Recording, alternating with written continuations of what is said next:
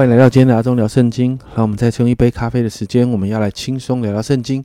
今天我们要来读哥罗西书的第四章，这一章非常的短呐。那我们读完这一章，其实我们就完成了哥罗西书了。在第一节接续第三章后面所谈到的主仆关系哦，如果你还有印象的话，在第三章我们只谈到了仆人，仆人在主人底下做事的时候，应该是什么样的一个心态？那在四章的一节呢，就接续这一个主题，谈到做主人的。那保罗说的，你如果是做主人的，你要公平的对待你的仆人，不要忘记啊，因为你们同有一位主在天上啊。接着二到四节，保罗就鼓励信徒们要常常恳切的警醒祷告，而且保罗说也要特别为他祷告啊。保罗，你看到他被关在那个罗马的监狱里面，他还是请信徒们为他祷告，让他有机会，还是可以看到福音的门可以打开。让使徒们可以继续传讲福音哦。接着五到六节就谈到信徒们之之间呢要有合宜的人际关系啊。其实整个哥罗西书差不多到这里就结束了，但是呢，你看到七到十八节就是一个好长的一串问安哦。那保罗就介绍了他很多呃在他身边的一些忠心的童工哦，比如说推基古拉、阿尼西姆啦。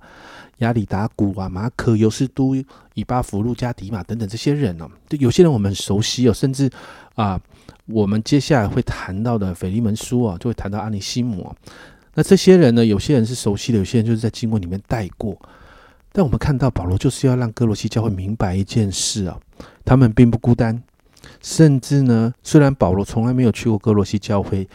但是你看到，就是在监狱里面被囚禁的保罗，也仍然关心着信徒们属灵生命的成长跟生活。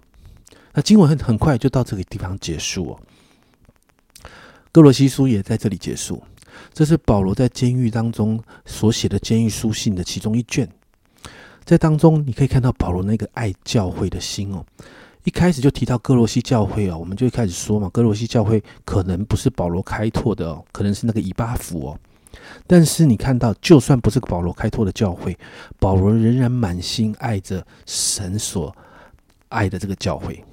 当教会面对冲击跟挑战的时候，其实保罗在监狱里面，他自己的状况已经不是非常的容易了哦。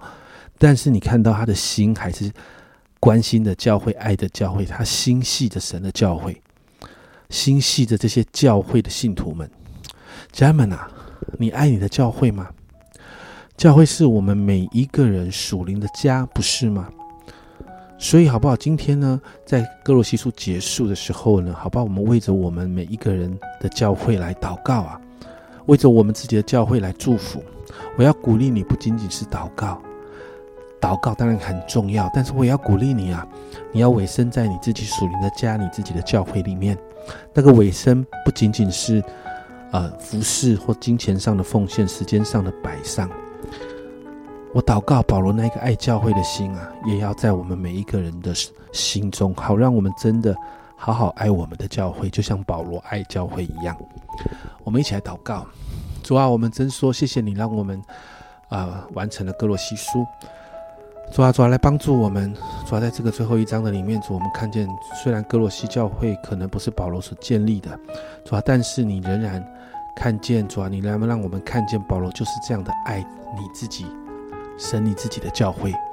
主啊，主啊，那份爱教会的心也要放在我们里面。主啊，帮助我们，主啊，让我们在这个里头学习怎么爱教会。主啊，那个保罗的心智要在我们的里头。主啊，帮助我们更多的委身。主啊，不是常常只是为教会祷告而已。主啊，也常常让我们更多的委身在教会所有的事情上，教会的服饰。主啊，委身在金钱的奉献，委身在时间的摆上。主啊，主啊，更多的是那一份爱教会的心。主啊，奉耶稣的名，主啊，要进到我们每一个人的心中。主啊，好让我在我们在我们的教会里面，我们要成为教会的祝福。谢谢主，我们向你献上感恩，这样祷告奉耶稣的名，阿门。家人们，我们一起来好好爱教会。保罗真的很爱神的教会，让我们也一起来爱教会，这个我们神给我们属灵的家。这是阿忠聊圣经今天的分享，阿忠聊圣经，我们明天见。